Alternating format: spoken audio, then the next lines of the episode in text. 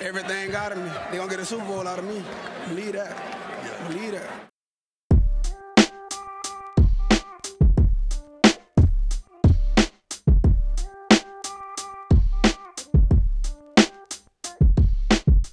Willkommen zu Talk Like a Raven, dem Podcast rund um die Baltimore Ravens. Von und mit Malte und Benno. Ja, moin und herzlich willkommen zur 30. Episode unseres wunderschönen kleinen Podcasts.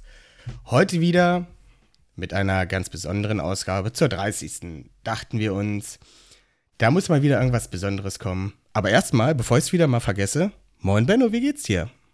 Grüße. Mir geht's gut. Ähm, Freue mich auf die Folge heute. Ähm, an diesem wunderschönen Sonntagmorgen. Ja, bei uns ist es zumindest Sonntagmorgen. Aber Genau. ich will gar nicht so viel reden, damit ihr weißt, worum es geht, wisst, worum es geht. Kommt jetzt nämlich der. Der Ravens Stammtisch. Oh ja, es hagelt Jingles. Es hagelt heute einfach Jingles. Wir haben Stammtisch, heute einen ganz besonderen Stammtisch. Und zwar haben wir uns direkt drei Gäste eingeladen und ähm, die müssen sich natürlich jetzt erstmal vorstellen, damit ihr wisst, mit wem ihr es überhaupt heute zu tun habt. Und wir fangen an mit Björn. Moin Björn. Stell dich bitte kurz vor und sag uns, wie du zu den Ravens gekommen bist. Hallo, schönen guten Morgen in die Runde. Ähm, mein Name ist Björn, ähm, bin 32 Jahre alt, wohne in Brandenburg. Zu den Ravens bin ich gekommen damals, ähm, es war 2012. Ich bin Schichtarbeiter, hatte vorher eigentlich mit Football gar nicht so viel am Hut. Äh, hab dann nach dem Dienst zu Hause gesessen, hab durchgesäppt und dann waren plötzlich die Playoffs ähm, damals im Fernsehen zu sehen. Äh, ich hatte vorher schon ein bisschen Interesse an Football, aber wie es so ist, wenn man neu anfängt mit den ganzen Rules und ähm, wer wie sich wann wo aufstellt und wie die Punkte entstehen, das war mir nicht klar. Ich bin aber dran geblieben, habe das dann verfolgt, habe dann auch den Super Bowl geguckt dieses Jahr und ähm, ja, tatsächlich äh, bin ich dann irgendwie hängen geblieben und dann, ja, dann war es eigentlich wie so ein schwarzes Loch. Ich habe alles aufgesaugt, immer mehr, immer mehr, immer mehr. Hab dann, ja, muss man ja so irgendwie sagen, als Fanboy so ein bisschen damals dann die Ravens für mich entdeckt. Äh, bin dann immer tiefer in die Materie getaucht. Ähm, hab dann auch irgendwann angefangen, mich mit dem Draft zu befassen. Ja, und bin heute eigentlich täglich auf sämtlichen Foren und Sachen unterwegs, um mir da meine Insights zu holen. Höre euren Podcast, seitdem der raus ist, denke ich. Ähm, Vielen Dank. ja, kein Problem. Und ja, nun bin ich hier im Stammtisch, freue mich sehr und äh, warte auf das, was jetzt noch kommt. Wunderbar. Das klingt nach einem richtigen Die Hard Ravens-Fan. Diese Leute lieben wir einfach. Wir lieben sie. Ähm, aber gehen wir gleich weiter zum nächsten Gast. Und zwar haben wir heute noch dabei Gua. Moin Gua, stell dich bitte auch noch kurz vor und sag uns, wie du zu den Ravens gekommen bist. Hi, guten Morgen. Wie schon gesagt, ist mein Name Gua und ich komme aus Berlin. Äh, zu den Ravens bin ich gekommen, da ich den Super Bowl 2015 mit Freunden geguckt habe und dann total begeistert von Football war und dann, weil ich immer so bin, wenn ich einen neuen Sport entdecke, dass ich dann so sofort ein Team haben möchte, weil ich halt ein überloyaler Mensch bin und habe meinen Kumpel gefragt, was er glaubt, was zu mir passt und er hat halt gesagt, schau dir mal die Ravens an, weil er mich halt sehr gut kennt und er hatte halt recht, dass mir das gefallen hat, was ich dann bei meinen Recherchen gesehen habe. Aber allerdings muss ich sagen, da ich da auch noch sehr großer Fußballfan war, habe ich NFL erstmal nicht so krass verfolgt. Also meine Liebe sozusagen ist eskaliert vor zwei Saisons. Also war ich natürlich sehr gut, war sehr gutes Timing, weil das natürlich die Saison war, die sehr schön war, glaube ich, für alle Fans, wo Lamar komplett ausgerastet ist. Und ja, also seit zwei Jahren bin ich ein absoluter Freak. Wunderbar. Es, also es ist, ich fühle mich richtig, ich, genau dafür machen wir diesen Podcast, um solche Leute, mit solchen Leuten den Austausch zu haben. Ähm, ich liebe es, ich liebe es. Und als dritten Gast haben wir einen Altbekannten. Er gehört eigentlich schon zum Standardinventar bei uns. Äh, und zwar haben wir da unseren Draft-Experten, Schrägstrich, Rookie-Experten, Schrägstrich, Quoten-Österreicher Oliver ist wieder mit dabei. Moin Oliver, wie geht's dir? Ja, hallo, servus. Also danke wieder mal für die Blumen. Unbeschreiblich, wie ich da immer begrüßt werde. Das freut mich natürlich. Mir geht es bestens. Freue mich, dass ich wieder dabei sein darf und bin schon gespannt auf die Diskussion heute. Für die, die das erste Mal eingeschaltet haben oder die letzten oder nur die letzten neun Folgen gehört haben, ähm, Oliver, wie gesagt, ist unser, unser ähm, ja, Quoten-Österreicher, wie schon gesagt. Ähm, seit dem Draft immer wieder als Gast dabei, ähm, der uns mit seiner Expertise da unglaublich unterstützt hat. Ähm, wirklich enormes Fachwissen hat, was, was Rookies, was, also einfach nur unfassbar, was, was er sich in seiner Freizeit alles ähm, bezüglich der Baltimore Ravens und des Drafts halt immer wieder drauf schafft. Gut. Benno, hast du noch irgendwas zu sagen? Ähm, nö. Sehr gut. Ein Mann vieler ich sag Worte. Dann später, ich sag dann später noch was. Nein, alles gut. Ähm, leg los. Ja, ja, genau. Und ähm, wie jede Folge starten wir natürlich immer mit äh, einem speziellen Segment und zwar. Die Ravens News. Also ich muss sagen, ich bin ja ein ganz großer Fan von Jingles, ne? Das ist, das ist eigentlich die großen News heute überhaupt, diese Jingles. Ich hoffe, sie kommen bei euch genauso gut an wie bei uns. Ähm, ich muss dabei immer direkt gleich mit meinen, äh, ich muss da direkt den Shimmy mit ansetzen. Aber genug über, äh, über die Jingles. Ähm, sprechen wir über die News. Und zwar die größte News diese Woche wird auf jeden Fall ähm, für uns sein, dass Lamar Jackson und Gus Edwards wieder dabei sind und äh, wieder mittrainieren. Ganz großes Tennis nach ähm, überstandener Covid-Infektion sind sie wieder dabei, haben das erste. Gus Edwards hat bis Sonntag sogar schon das zweite Practice hinter sich. Lamar hat gestern angefangen. Wie immer bei äh, schönen Ravens-Videos sieht das äußerst scharf aus. Wie es denn halt wirklich am Ende ist, bleibt zu warten, äh, abzuwarten. Ähm, ja, Benno, hast du noch Gedanken dazu, dass sie wieder da sind? Ähm, ja, wird Zeit. Also John Harbour hat ja gesagt, dass Lamar auch wohl äh, auch äh, viele Symptome hatte. Ähm, ja, keine Ahnung. Ich glaube ihm ja, dass er bestimmt was hatte. Ähm, aber wenn man sich so das, das Training gestern, also zumindest das, was man so gesehen hat, angeguckt hat, wirkte es erstmal ganz gut. Also es schien nicht so, als hätte es ihn jetzt nochmal komplett ausgenockt oder so. Ähm, ja, ich denke, die werden äh, die Belastung langsam steigern bei ihm. So haben sie es auch angedacht. Und ähm, ja, dann wird er wieder äh, dabei sein. Voll, denke ich, in der nächsten Woche.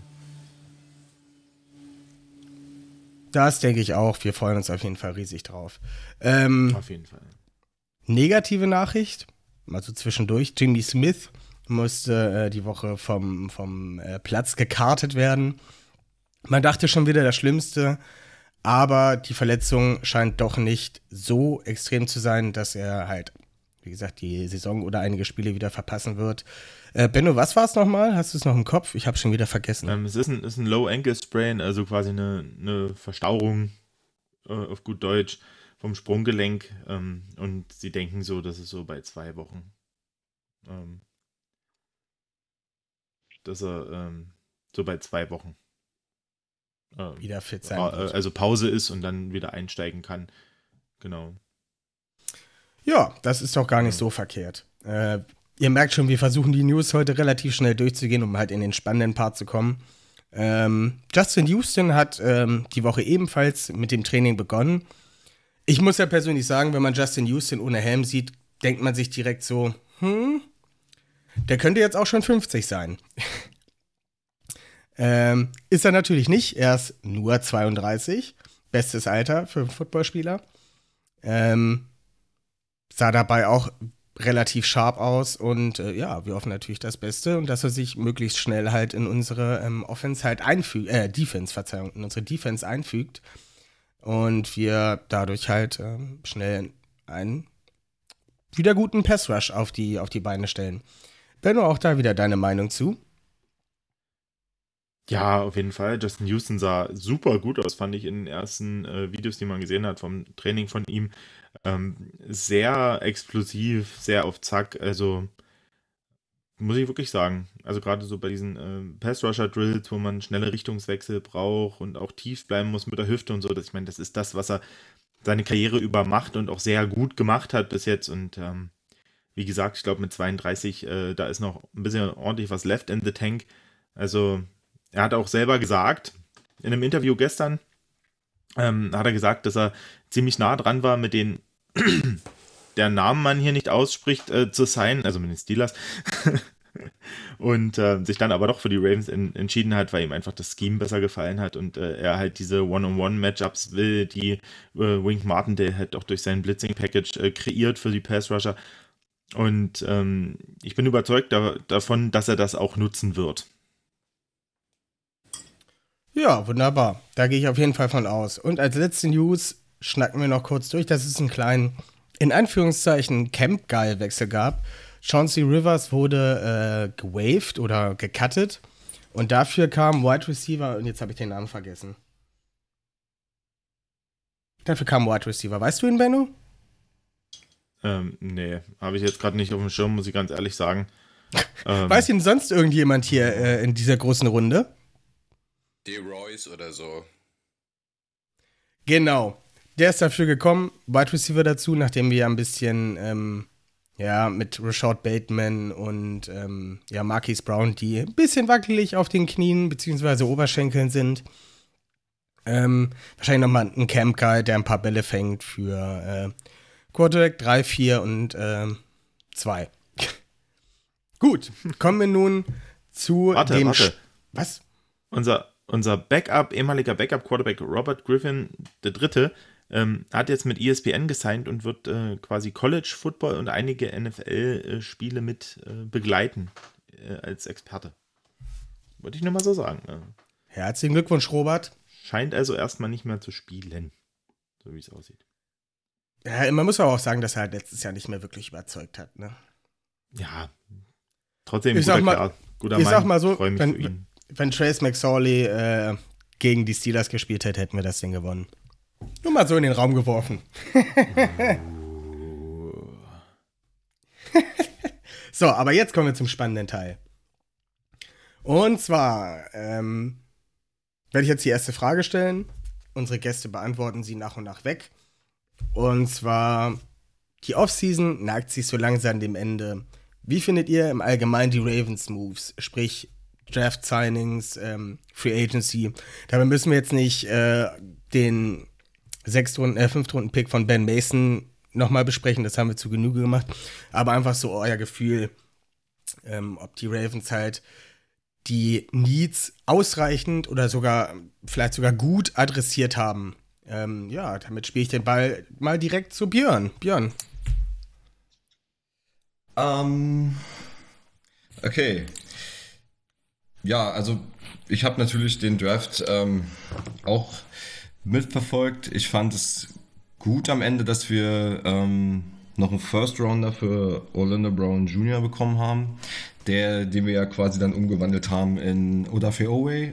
Und alles, was ich hier lese über Odafe Owe, ist, dass er trotz ähm, ja, seines, fand ich ja doch relativ geringen Rankings, er hatte ja keinen Sex, ähm, andauernd im Backfield ist, jedenfalls äh, im Training, dass er, also egal wo man was über ihn liest, es wird über seine, äh, über seine Schnelligkeit und äh, ja, seine Schnellkraft sozusagen gesprochen. Er schlägt wohl auch, auch wenn es erstmal nur die zweite Reihe ist, an O-Linern regelmäßig äh, seine Gegner.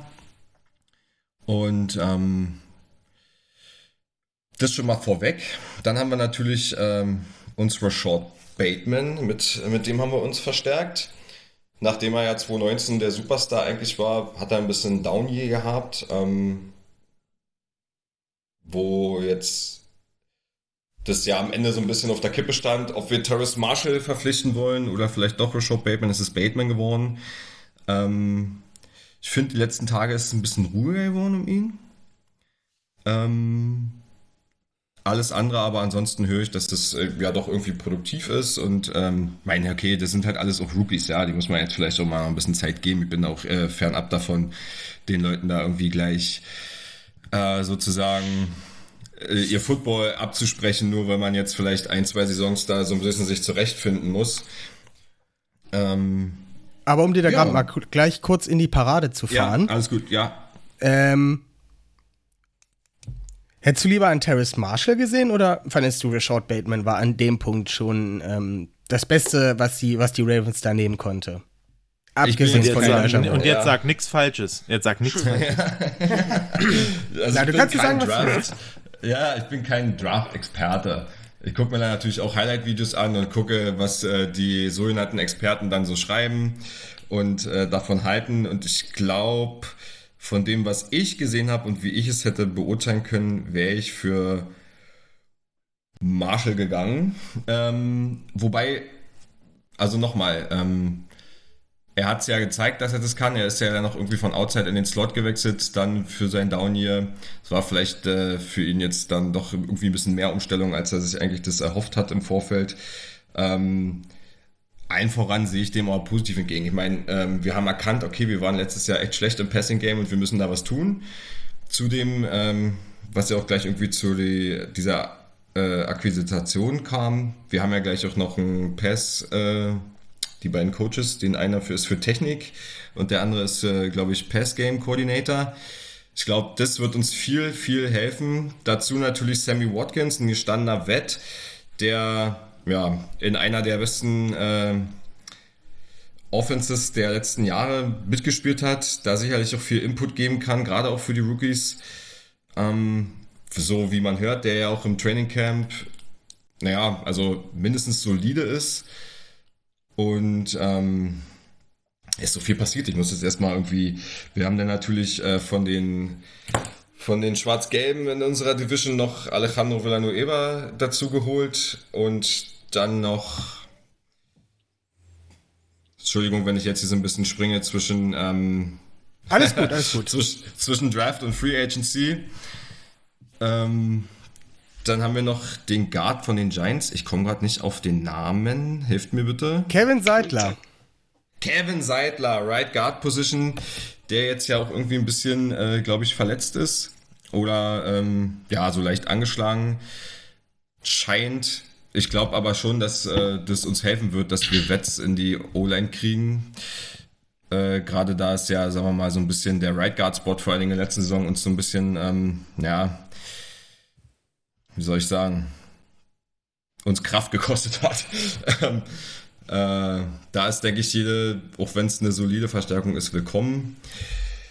Äh, ja, dann haben wir jetzt vor kurzem Justin Houston dazu geholt.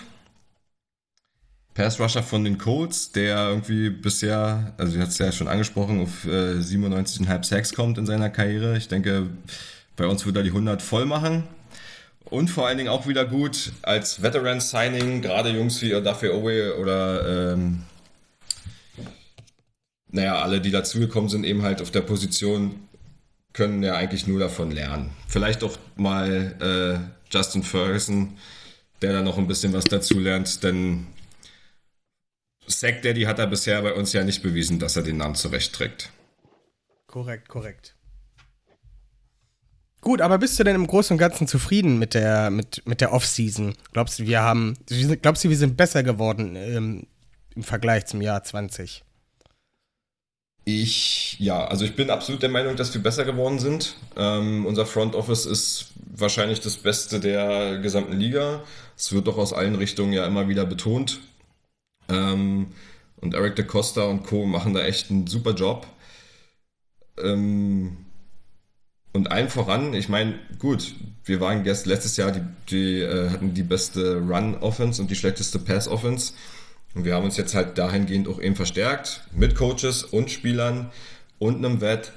Also allen voran würde ich sagen, wir sind tatsächlich besser geworden. Ich hoffe, dass es jetzt äh, die Saison dann auch mal außer Mark Andrews und Hollywood Brown wir dazu kommen, dass wir die Pässe auf jeden Fall besser verteilen und andere Leute dann eben halt auch einfach mehr frei sind. Das hoffen wir natürlich alle. Ähm, Oliver, wie fandest du die Offseason? Also ich kann mich da ziemlich, ziemlich ja, nahtlos anschließen. Natürlich bis auf die Aussage, dass Terence Marshall der bessere Spieler als Rush of Bateman gewesen wäre. Aber das wissen wir ja. Ich bin ja der große Rush of Bateman-Stan. Ich glaube, das müssen wir nicht wiederholen. Aber nee, Spaß beiseite. Ich glaube, die wichtigsten Baustellen waren sicher in der Offense, die O-Line, die ziemlich dezimiert war letztes Jahr und vor allem das Wide Receiver Corps. Und wie wir wissen, in der modernen NFL gewinnst du die Spiele halt hauptsächlich über die Passing Offense. Und das wird Lamar sicher helfen. Ich glaube, Lamar muss auch wieder den einen oder anderen Schritt nach vorne machen, hat vor allem unter unter Druck immer wieder die Mechanics, die ziemlich verloren gegangen sind bei Layups und leichten Pässen, ziemlich schlampig geworden. Ich glaube, wir wissen, was er, was er kann als Läufer. Wir wissen auch, was er kann als Passer. Also ich will nicht sagen, er kann den, die, den Ball nicht werfen. Das stimmt einfach nicht. Ja. Aber wir wissen, dass es letztes Jahr sicher teilweise schlampig war und das sicher mit der O-Line irgendwo zusammenhängt. Ja. Von daher ist das ganz, ganz wichtig. Wie sich das dann entwickelt, auf dem Papier sieht es gut aus. Ja. Wie es dann tatsächlich ausschaut, das, das werden wir sehen. Ähm, jetzt im Camp sind ja schon wieder der eine oder andere angeschlagen. Zeitler war mal angeschlagen. Villanueva ist auch für den ist eine neue Position. Ronnie Stanley ist noch verletzt. Also bisher liest man ja eher schlechte Sachen über die O-Line, sage ich mal. Aber das sollte man vermutlich noch nicht für bare Münze nehmen, weil die erste, die erste Fünf da noch ganz weit weg ist. Ja. Das ist für mich ganz, ganz wichtig. Genauso wie die Wide Receiver Position, die man meines Erachtens sehr gut adressiert hat, weil man halt mehrere Dartpfeile geworfen hat. Ja. Einfach in der Hoffnung, irgendeiner wird schon stecken bleiben. Und ich genau, ich glaube genau das ist der richtige Ansatz, weil auf kurz oder lang, ja, klar, gibt es Mannschaften, die gewisse Positionen, gewisse Spieler besser scouten können, aber wenn man es auf einen langen Zeitraum ansieht, ja, muss man einfach mehrere Darts werfen. Ich glaube, das haben wir alle gelernt. Mehrere Draftpicks werden irgendwo auch zu mehr besseren Spielern führen, weil irgendwo ist jeder gleich gut, gleich schlecht beim Draft evaluieren, wenn man es aufs große Ganze zieht. Von daher finde ich das super und gut. Und auch die Justin Houston Signing, ich glaube auch darüber haben wir oft genug gesprochen, dass das ein cooler Move wäre, wenn die noch einen Veteran holen, wo auch, wie Björn angesprochen hat, die jungen Spieler noch was lernen können. Also ich glaube, jetzt auf dem Papier war das eine gute bis sehr gute Offseason. Wie es dann tatsächlich aussieht, das werden wir sehen. Ich glaube, große Fragezeichen gibt es sicher noch immer bei Greg Roman. Ich bin jetzt keiner, der bei Greg Roman draufhaut oder sonst was, aber der muss sicher heuer unter Beweis stellen, dass das gut funktioniert. Und ja, klar, auch die Edge-Positionen, man hat trotzdem gespart, da muss sicher was kommen. Und eine Baustelle, die mir persönlich zu wenig adressiert wurde, ist sicher die D-Line, weil das einfach alles Jungs und Männer sind, die schon ziemlich alt sind, ne? also fast alle 30 plus. Da muss man auf jeden Fall, da ist ist meines Erachtens etwas dünn besetzt. Ja, da bin ich gespannt, ob da vielleicht noch ein Move kommt für irgendeinen Veteran, einfach um etwas Depth zu, zu erlangen. Aber sonst wäre ich einfach hoffen, dass mein Guy Justin Marabuke eine gute Saison hat. Sieht mal ganz gut aus jetzt im Training Camp. Einfach da, der war einfach letztes Jahr zu Beginn verletzt, war ja mein großer Draft Crush in diesem Jahr. Mal gespannt, wie der sich vorher schlägt. Aber wie gesagt, um es nochmal auf den Punkt zu bringen, ich glaube, die Ravens sind sicher wieder gut positioniert, um eine der besseren oder besten Mannschaften hinter den, den typischen Chiefs und, und, und Bucks zu sein in der NFL. Also ich bin gespannt und freue mich auf die neue Saison. Wie immer on point, wie immer on point. Ähm, als letzter Gast im Bunde, Gua, deine Meinung zur Offseason? Ja, also ich kann mich erstmal auch nahtlos anschließen, was meine Vorredner schon gesagt haben. Allerdings muss ich sagen, dass die Offseason für mich mit einer kleinen Enttäuschung gestartet hat, weil ich, weil ich übertrieben sauer über unser Ausscheiden war, ziemlich sauer auf Greg Roman war und gehofft hatte, dass er gefeuert wird. Allerdings muss ich auch sagen, dass dann im Laufe der Offseason meine, durch die auch die Verpflichtung von den beiden Jungs, die jetzt da im Pulse-Game helfen sollen und so dann ich dann auch wieder cool damit war, dass er da ist. Außerdem tut er halt auch sehr viel für uns, was halt wahrscheinlich auch jetzt der übliche Fan vielleicht jetzt erstmal nicht so mitkriegt. Deswegen, es war eher meine Wut über das Ausscheiden und so und über die Saison, die Berichte, dass Le Mans im Interview offen einfach gesagt hat, wir haben zu wenige Plays und so und dass man auch so Berichte manchmal gehört hat, dass wir fast nur Laufen im Training machen und so und das fand ich halt alles ein bisschen doof und deswegen wollte ich, dass er weg ist. Aber ich bin inzwischen wieder sozusagen so, dass ich sage, okay, wir schauen mal, wie nächste Saison wird. Aber zu jetzt, ich will es jetzt gar nicht noch groß jetzt nochmal sagen, weil vieles gesagt wurde, was ich jetzt auch gesagt hätte. Aber die Offseason war typische Ravens Offseason, würde ich sagen. Also keine Superstar-Signings, aber dafür eine Menge Hammer-Moves mit super Verträgen und auf wichtigen Positionen Needs adressiert. Ich finde allerdings auch, dass wir in der D-Line vielleicht noch einen kleinen, also jetzt so einen kleinen Vertrag an jemanden raushauen hätten können oder werden wir vielleicht ja auch noch machen.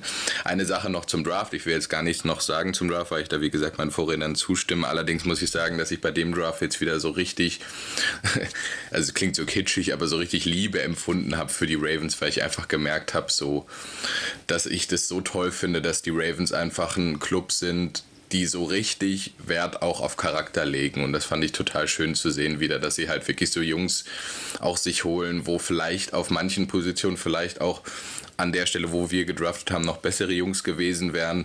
Aber dass sie einfach Jungs genommen haben, die halt so richtig Ravens Guys sind, sage ich mal. Und zum Beispiel dieser Hayes, der ja, an späterer Stelle gedraftet wurde, zum Beispiel, hat er gesagt, dass er auch Ravens-Fan ist und so, weil er, glaube ich, aus der Area kommt oder so. Und, das, und sowas finde ich einfach total schön, dass die Ravens, also auch mit der Earl Thomas-Geschichte, so, das hat halt gezeigt, die Ravens sind ein Team, wo Charakter zählt. Und das fand ich einfach sehr schön, wieder jetzt in der Offseason zu sehen, dass Charakter bei uns zählt.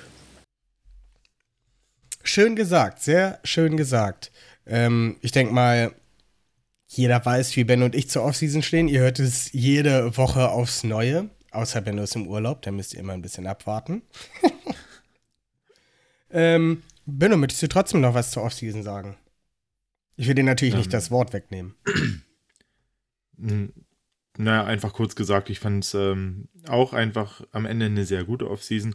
Ähm, Nochmal dazu äh, zu Greg Roman. Ähm, sicher eine strittige Personalie gewesen nach der Saison. Ähm, aber ich glaube, auch ihm haben wir mit zu verdanken, dass wir halt einen Spieler wie Sammy Watkins halt zu uns lotsen konnten, weil er einfach ähm, bei den Bills damals schon mit Greg Roman zusammengearbeitet hat und ähm, ja, die ein sehr gutes Verhältnis haben. Und ähm, Greg Roman hat ja jetzt auch gesagt, dass er nur endlich mal äh, das neue Kapitel äh, im Playbook aufmachen kann, wofür sie bis jetzt laut seiner Aussage, so habe ich es zumindest verstanden, äh, einfach nicht das Personal hatten die letzten Jahre, um, um das Kapitel aufzuschlagen und zu sagen, jetzt machen wir mal das. Und äh, ich glaube, an der Aussage wird er sich messen lassen müssen, weil ähm, wenn es dies Jahr wieder nicht hinhauen sollte oder ja, mit dem Passspiel, dann hm, ich glaube, dann äh, wird er nächstes Jahr durchaus ein Kandidat sein, der vielleicht nicht mehr seinen Job behalten wird. Aber das äh, werden wir sehen und natürlich hoffen wir ganz stark, dass äh, in dem neuen Kapitel ganz viele tolle neue Passing Plays sind, mit denen wir äh, wunderbare First Downs und Touchdowns erzielen werden. Der muss ja ganz einfach Head Coach nächstes Jahr werden, wenn, wenn es das nicht bringt. wie, wir, wie, wie wir bei David Cully gemerkt haben, muss man nicht unbedingt Leistung bringen, um Head Coach zu werden. Oh, war das eine kleine Spitze? Ja. ja. Aber das ist, das ist vertretbar. Das ist vertretbar. Gut, kommen wir zur nächsten Frage. Also ich sag jetzt mal, ich sag jetzt nichts weiter zum, ähm, zur Offseason. Ihr habt es alle wunderbar zusammengefasst. Ich will mich da einfach zurücklehnen und zuhören. Ähm, aber steigen wir gleich zur nächsten Frage um. Äh, Wer sind denn die Rookies, von denen ihr euch am meisten erwartet? Also natürlich haben wir Rookies wie ein äh, Odafe Owe und ein Rashad Bateman, die in der ersten Runde gedraftet wurden. Aber wir haben ja durchaus noch mehr, mehr äh, Draft-Picks oder vielleicht sogar undrafted Free Agents, die schon früh in der Saison Spielzeit sehen können oder sich halt auch in der Preseason bewähren können. Ähm, ja, da würde ich direkt den Ball zu Gua spielen der musste irgendwann ein bisschen abwarten und konnte sozusagen nur noch den, den, den Rest abgrasen.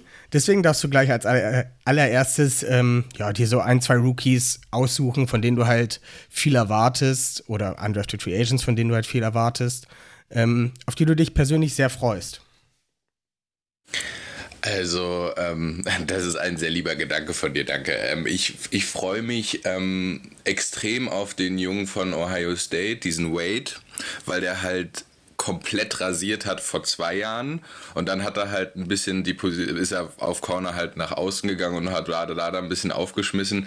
Aber ich meine, Tavon Young ist halt gefühlt, ich meine, wie viele Spiele hat er die letzten zwei Jahre gemacht so? Und ich denke mir halt, das ist halt ein Typ, der könnte echt ein potenzieller, äh, äh der sozusagen der Nachfolger von ihm sein, wenn wir wenn er jetzt nicht die Saison durchspielt und irgendwie und er dann bleibt, ich weiß nicht, ob er noch zwei Jahre hat oder nur noch eins. Ähm, und deswegen freue ich mich sehr auf den, weil ähm, ich denke, da haben wir vielleicht echt einen Dude, der halt wirklich richtig, richtig explodieren kann, gerade bei uns, weil wir halt einfach auch die beste Secondary meiner Meinung nach der Liga haben und er halt auch viel lernen kann von den beiden Alpha Dogs bei uns. Und ich meine, klar hast du jetzt gerade gesagt, die Erstrunden-Picks äh, sind natürlich klar, aber ich meine, ich muss einfach sagen, ich freue mich extrem auf Oway einfach, weil, weil klar hatte er nicht die Stats am College, die jetzt vielleicht bei einem Pass Rusher man sehen will, aber man darf bei dem Jungen halt auch, was ihr, glaube ich, in eurer letzten Folge auch gesagt hattet, ähm, der hat halt erst vor vier, fünf Jahren angefangen, Football zu spielen, das darf man auch nicht vergessen. Und der Junge ist halt einfach, wenn man den Typen sieht, wie alt ist der? 23, 24 oder so und der sieht aus, als ob er, keine Ahnung, 30 wäre und ist aber so schnell wie ein 20-Jähriger halt ist. Und ich meine, für einen Pass-Rusher mit unserem Scheme, glaube ich, wird der wenn alles gut klappt, wird der im Backfeld wirklich leben. Also mit seiner Schnelligkeit durch unser Scheme halt, meine ich so. Ich weiß halt nicht, ob er so krass erfolgreich bei anderen Teams wäre, aber ich glaube, bei uns mit unserem Scheme kann er wirklich absolut alles zerstören, glaube ich. um es jetzt mal ein bisschen politisch auszudrücken. Ja, 21 ist er, glaube ich. 21 ist. ist, ist ja, noch krasser. Also, ja. ja. Man merkt auf jeden Fall schon so eine leichte Defense-Tendenz äh, bei dir. Das, das gefällt mir sehr gut. Ja, ich, ich, ich bin ein absoluter Defense-Spieler, äh, auch beim Fußball gewesen früher und so. Defense ist immer noch das Beste, was es gibt. Oder, Benno? Na klar, bestimmt. Nein, macht beides, macht beides Spaß, macht beides Spaß und äh, wie gesagt, ähm, die Ravens Defense ist ja auch eine Defense, wo auch äh, Defender dann ihren Kopf anstrengen müssen. Von daher ähm, äh, ist das bestimmt äh, sehr, sehr reizvoll auch dort. Nein, wir mögen natürlich alle Mannschaftsteile, wir mögen auch die Special Teams und alles ist wichtig. Und ja, ob das nur das eine wichtiger als das andere oder besser als das andere ist, das kann man, denke ich, schwer, ähm, ja, wie soll ich sagen, schwer sagen. Es ist halt alles wichtig. Wir wollen überall so gut wie möglich sein. Und ähm, genau. Ganz genau. Ähm, ja, Benno, wer sind denn deine zwei Spiele, auf die du dich freust? Meine zwei Spiele, auf die ich mich freue. Ähm, natürlich äh, ganz überraschend äh, Ben Cleveland. Natürlich, unser Offensive Guard, den wir in der dritten Runde gedraftet haben. Das ist wirklich äh, ein Rookie, von dem ich mir sehr viel erhoffe. Von dem ich auch das klingt jetzt ein bisschen hart, aber ich muss ganz ehrlich sagen, ich erwarte von ihm, dass er in Woche 1 auf Left Guard startet, weil aus meiner Sicht hat er alle Tools physisch, um diese Position äh, zu bekleiden. Und äh, ich denke, er hat halt auch einfach das Potenzial, wenn, wenn er gut trainiert, dass er halt auch die, äh, das Playbook gut reinkriegt, dass er hat die Athletik für, für die Puls, trotz seiner Größe und Masse ähm, die wichtig sind im, im Offensive-System der, der Ravens. Und von daher ist das auf jeden Fall jemand, von dem ich sehr viel erwarte. Wie gesagt, äh, Day One Starter von einem Drittrunden-Rookie, das ist, glaube ich, eine sehr hohe Erwartung. Und dann natürlich von äh, Rashad Bateman. Also ich bin wie Oliver ähm, Fan von Tag 1 und, und ganz überzeugt und ähm, von ihm erwarte ich einfach, dass er dass er einschlägt in der ersten Saison. Vielleicht nicht mal unbedingt, dass, dass die Stats jetzt übelst krass sind oder sonst was, aber dass er ein äh, zuverlässiges, ähm, eine zuverlässige Anspielstation für Lamar ist und äh, es durch seine, sag ich jetzt mal, Gefährlichkeit und Vielseitigkeit schafft, andere Leute frei zu machen, so wie es halt Sammy Watkins ähm, jahrelang in, bei Kansas City gemacht hat. Ne? Von daher glaube ich, ähm, dass das äh, erwarte ich von Richard Bateman natürlich auch relativ viel. Genau. Und da du gerade Oliver schon angesprochen hast, Oliver, deine Meinung. Aber ich, ich, ich möchte noch da kurz zu, zu mit reinbringen. Ich möchte jetzt von dir nicht Richard Bateman hören. Ja, natürlich nicht. Das wäre ja zu einfach. Aber ansonsten, ich würde mich Benno mal anschließen. Mein Pick wäre jetzt auch mal Ben Cleveland gewesen, weil, wie vorher schon angesprochen, meines Erachtens mit der O-Line sehr viel, ja, ja, die, die O-Line wird sehr viel bestimmen bei den Ravens heuer. Und um die Diskussion vorher auch kurz meinen Standpunkt einzuwerfen, ja, ich glaube, wir sehen, mit einer guten Offense wirst du, auch wenn das, das Sprichwort anders geht, mittlerweile ohne eine gute Offense wirst du nichts mehr gewinnen in der NFL. Und da trägt eine stabile O-Line auch sehr viel dazu bei. Und Ben Cleveland, glaube ich, ist da bei einem perfekten Team gelandet. Er hat im Pass Protection sicher noch etwas Probleme, weil er einfach unglaublich groß und etwas behäbig und schwer ist. Aber das kann man bei den Ravens sicher ganz gut verstecken und die Hauptaufgabe wird dann trotzdem ja, das Run-Blocking irgendwo sein und er ist sicher ein ganz guter Puller. Ich bin gespannt, wie er da von, von Right Guard auf Left Guard wechseln kann. Aber ich glaube einfach, diese Masse, dieses Nasty-Sein, das kann er ganz gut und da passt er einfach perfekt zu den Ravens. Und die Ravens sind nicht bekannt dafür, Rookies in der O-Line starten zu lassen, aber ich glaube, Ben Cleveland wird auch der Left Guard der, der, der Zukunft sein und würde mich nicht wundern, wenn der von Tag 1 starten soll. Und was man so liest, sieht der im Camp auch gut aus. Klar, immer wieder liest man, dass er auch im Pass Protection Probleme hat, die, die, die Blocks länger zu halten. Aber das wussten wir und ich glaube, das kann man bei den Ravens ganz gut kaschieren. Und dann neben einem Ronnie Stanley, der hoffentlich fit ist, zu spielen, wird er auch sehr viel wettmachen. Und ja, der zweite wäre bei mir auch irgendwo Sean Wade. Ich weiß nicht, ob der heuer schon so viel spielen wird, außer Tevon Young ist wieder verletzt, ja. Aber ich glaube, der kann einfach sehr, sehr viel lernen. Ich glaube, der hat alle Anlagen, aber vor allem letztes Jahr, da geht sicher viel mit dem einher, dass er nicht mehr im Slot gespielt hat, aber er hat auch sehr viel Physis ver ähm, vermissen lassen, was ihn aber eigentlich immer ausgezeichnet hat. Er war ein sehr guter Run-Defender, konnte auch immer, immer umhergeschoben werden. Und da bin ich gespannt. Ich glaube, die Ravens werden auch mit sehr vielen Defensive Backs wieder spielen. Und dadurch, dass er eben sehr gute Instinkte hat, ein guter Run-Defender ist, glaube ich, dass der auch den einen oder anderen Snap sehen wird, irgendwo im Slot als Dimebacker oder sonst irgendwas. Bin gespannt. Aber das sind die zwei Spiele, auf die ich mich am meisten freue, nachdem ich Rashad Bateman nicht sagen darf und oder für Owe irgendwo auch, äh, ja, keine Ahnung, der, der Easy Pick wäre, aber von dem er ja sehr, sehr viele gute Sachen liest. Also ich bin auf jeden Fall gespannt. Genau, ja, und als, ich würde da mal kurz nochmal einhaken wollen. Man äh, darf ja auch nicht, äh, muss ja auch sehen, dass äh, bei Ben Cleveland natürlich ähm, ist er hat also hat er Reserven im Passblock sicher. Andererseits hat er ja im College auch äh, nicht viel Sex zugelassen ja, trotz seiner Größe und Masse.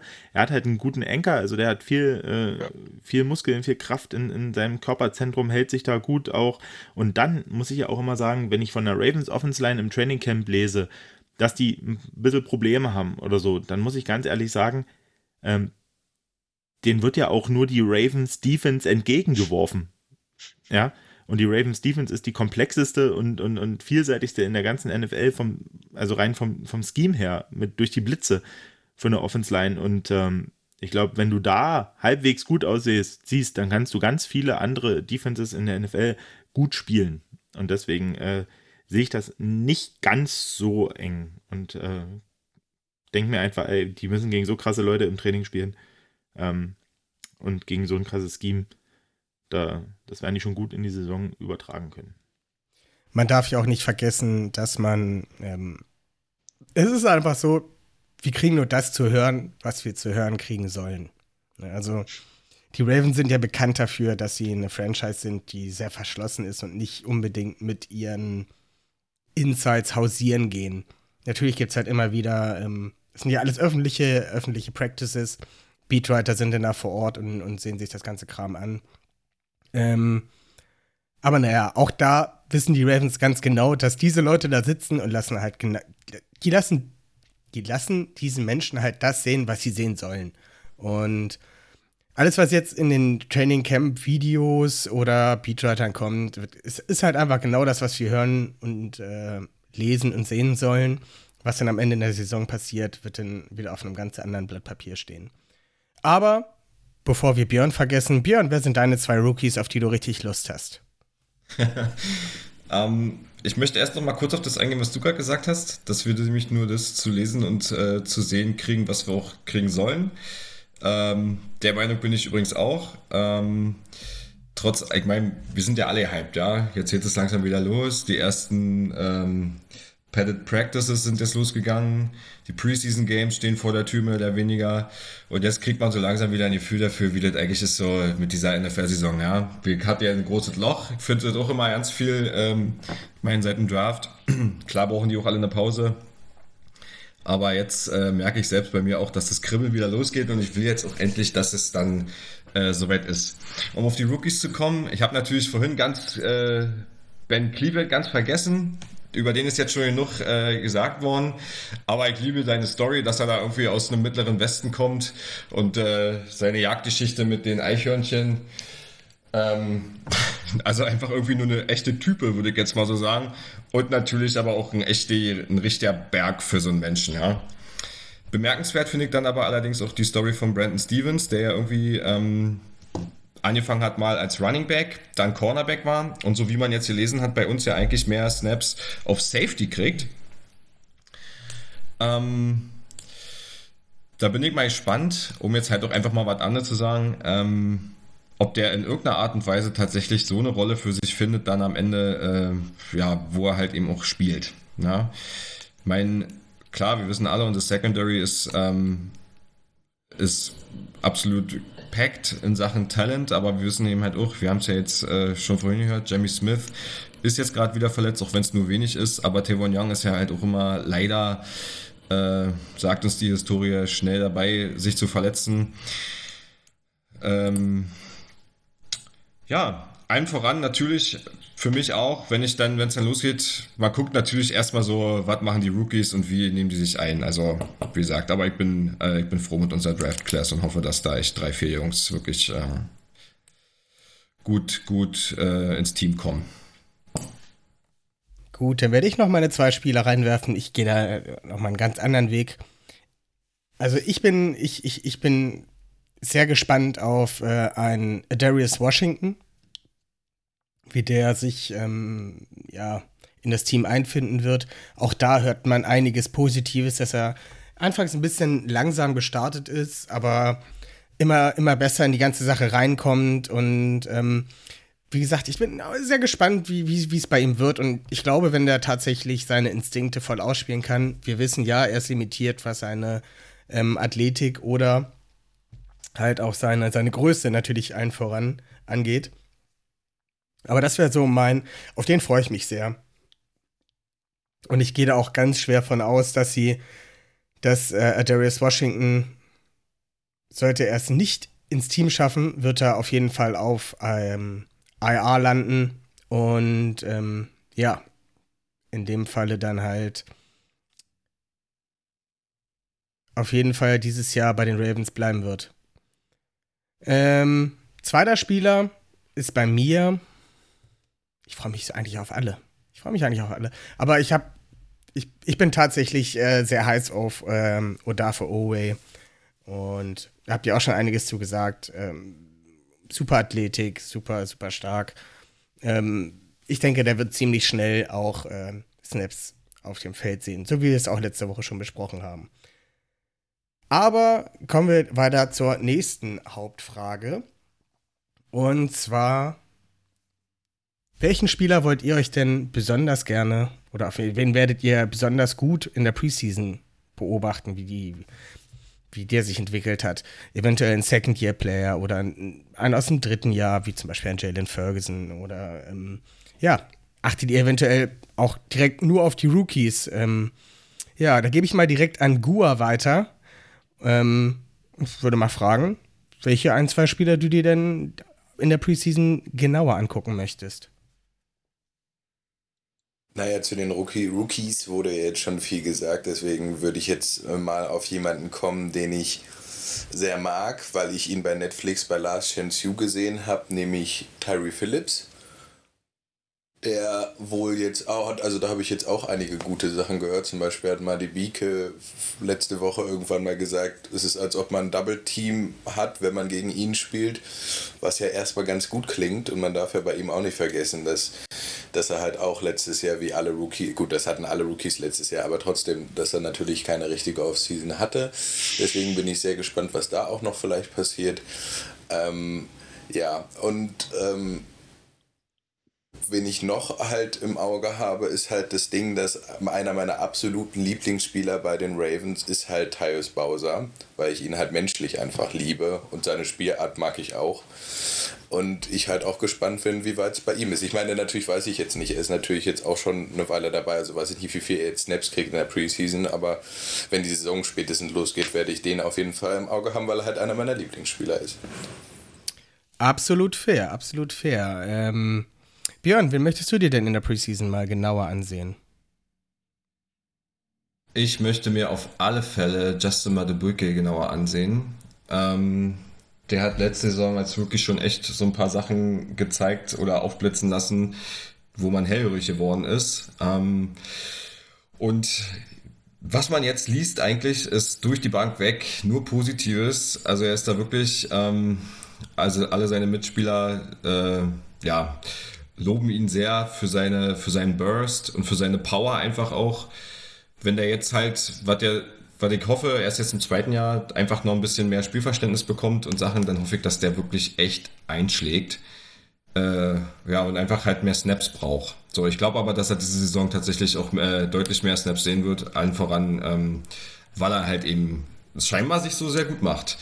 Und dann, ähm, einer meiner Lieblingsspieler in unserem Team ist der Fruit Punch, Marlon Humphrey, ähm, der jetzt, solange Tavon Young da ist, wahrscheinlich wieder Outside mehr starten wird. Ähm, ich finde, der ist ligaweit einfach ein bisschen underrated. ähm, ich liebe das einfach, wenn der den Ball äh, quasi dann nochmal irgendwie rausboxt und jedes Mal, wenn du weißt, okay, er ist da irgendwo und der Receiver fängt den Ball, man guckt eigentlich, wie er sich dann irgendwie rumschmeißt mit einer Hand an der Hüfte. Von rechts kommt der Schwinger, er trifft fast jedes Mal den Ball. Also, ähm, das sind meine zwei, die ich, also natürlich guckt man sich alle an und vor allen Dingen auch die Rookies. Ich habe aber schon mal gesagt, ich bin auch dafür, lass mal die Rookies erstmal Rookies sein. Ähm, aber da freue ich mich definitiv sehr drauf. Genau. Äh, Benno, wer sind deine zwei Rookies? Ähm, bei den Rookies waren wir jetzt schon. Ähm, also Äh, Verzeihung. Spieler, auf, auf die ich. Ähm, Jetzt komme ich selber schon durcheinander. ja. ähm, nein, also die äh, Spieler, auf die ich ähm, in der Preseason eigentlich gucken will, sind dann wirklich auch eher Spieler so ein bisschen äh, aus der Tiefe.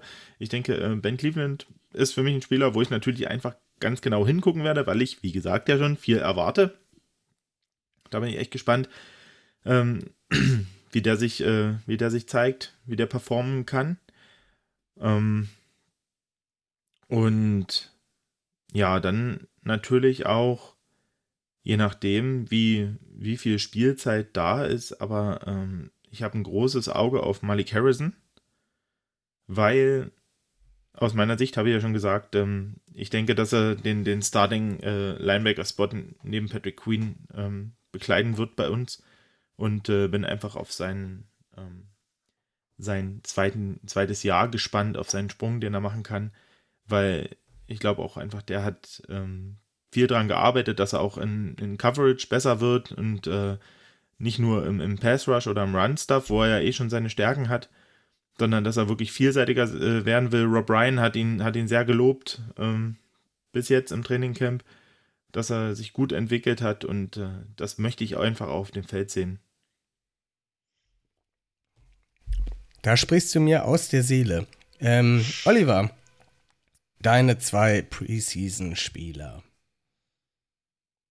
Ja, also ich mache das jetzt ganz anders, weil ich finde, es ist ja beim, bei der Preseason immer spannend, wenn irgendwo ja, Roster-Spots noch ausgekämpft werden. Und meines Erachtens einer der spannendsten Spots, auch wenn es kein Starter ist, wird die Position des Backup-Quarterbacks sein.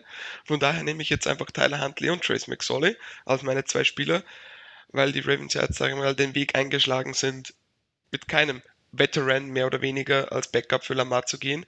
Und ich bin mal gespannt, ob die Ravens die in der Vergangenheit ja eher dazu tendierten, nur zwei Quarterbacks im, im Roster zu halten, jetzt dann die letzten Jahre drei hatten, ob sie wieder den Weg zurückgehen und nur zwei Quarterbacks halten. Da bin ich gespannt. Kann natürlich auch sein, dass beide bleiben. Aber einer wird ja dann trotzdem der, der designierte Backup sein. Und da bin ich auf jeden Fall gespannt, weil im Camp liest man auch immer einmal mehr von McSorley, einmal mehr von Huntley. Huntley hatte jetzt diese drei Interceptions ein Sweet mehr oder weniger, aber gut, da sollte man vielleicht nicht zu viel drauf geben. Huntley hat sicher den Vorteil, dass er Lamar Jackson in seinem Spiel etwas ähnlich ist, weil er einfach der dynamische Runner ist und der wirft auch einen super, super Deep Ball in meinen Augen, also da bin ich auf jeden Fall gespannt. Trace McSorley hat einfach dieses Moxie, wie man so schön sagt, ja, der wirkt irgendwie wie ein Veteran, der ist ein, sicher ein guter Lockerroom-Guy, ja, diese ganze Geschichte mit seinem Song etc., der, der steht auch irgendwo dafür, also der hat irgendwo auch eine ganz eigene Marke, einen eigenen Brand irgendwo aufgebaut mit, mit seinem Charakter, also das ist irgendwie schon cool. Ob er wirklich den NFL-Arm hat, wage ich irgendwo zu bezweifeln, aber ich mag ihn trotzdem sehr, sehr gerne. Da bin ich gespannt, wer sich von den beiden durchsetzen wird. Genau, da haben wir auch schon zuhaufe mit äh, dem guten Kevin Ostreicher drüber gesprochen. Viel geredet, wenig gesagt. Ähm, ich bringe auch noch mal so einen Namen mit rein, wo ich auch sehr gespannt bin, ob er das auf dem Feld zeigen kann, was er halt im Training Camp gezeigt hat. Ähm, ja, den jungen Mann, der den Namen für unsere letzte Folge gegeben hat, James Prochet. Da bin ich sehr gespannt, ähm, ob er wirklich das, was er ähm, auch im, ja, im Training Camp bisher gezeigt hat, mit äh, seiner Smoothness, wie er die Bälle fangen kann, ob er das halt auch gegen andere Teams machen kann, wenn es denn richtig anfängt zu klatschen. Und ähm, ja, also das ist für mich auf jeden Fall der Spieler, wo ich äh, ganz genau hinsehen werde. Gut, ähm, kommen wir zum nächsten Part. Ähm, jetzt geht es mal ein bisschen, ich würde sagen. Na, nee, ich, ich glaube, ich muss meine Frage etwas umwerfen. Ich stelle noch mal eine andere Frage, damit wir ein bisschen, bisschen mit da drin äh, sein werden. Ähm, welcher Spieler aus Jahr 2 wird sich am meisten verbessern? Also wer wird den, wer wird, wer ist der Most Improved Player aus dem letzten Jahr. Und ähm, weil es so schön ist, darf Benno da anfangen. Ähm, also ich glaube, dass sich tatsächlich äh, Justin Madubike am meisten verbessern wird. Der wird den größten Sprung machen. Der wird vielleicht auch ähm, unseren Veterans viel Spielzeit abnehmen können in der Defense Line. Ähm, ja, ich gehe davon aus, dass der einfach diesen, diesen Sprung machen wird im zweiten Jahr und äh, ja, ein festeres und, und, und, und ähm, umfangreicheres äh, Stück unserer Defense Line ähm, sein wird. Fair, fair. Ähm, ja, ich gebe den Ball direkt weiter an Björn. Björn, was sagst du dazu? Ähm, wir haben auf jeden Fall viele Leute, die starten bei uns. Ähm, da wir jetzt aber irgendwie noch gar nicht über ihn gesprochen haben und ich glaube, dass er sich im Jahr 2 auch noch verbessern wird, ist J.K. Dobbins. Ähm, der hat ja für, sein, für seine Rookie-Saison letztes Jahr eigentlich schon ziemlich gut performt, meiner Meinung nach. Ähm, und für ihn, denke ich, wird es jetzt, man sagt immer schön, äh, slow down. Also er wird es dann auf jeden Fall noch besser. Ähm, noch besseres Spielverständnis äh, entwickeln. Er soll ja jetzt wohl auch irgendwie mehr ins Passing-Game eingebunden werden. Da bin ich mal gespannt, ob er das ähm, quasi dann tatsächlich auch so umsetzen kann. Und ich erhoffe mir einfach, dass er dann hinter Ben Cleveland meinetwegen ähm, da echt gut Zahlen und Touchdowns für uns abreißen wird.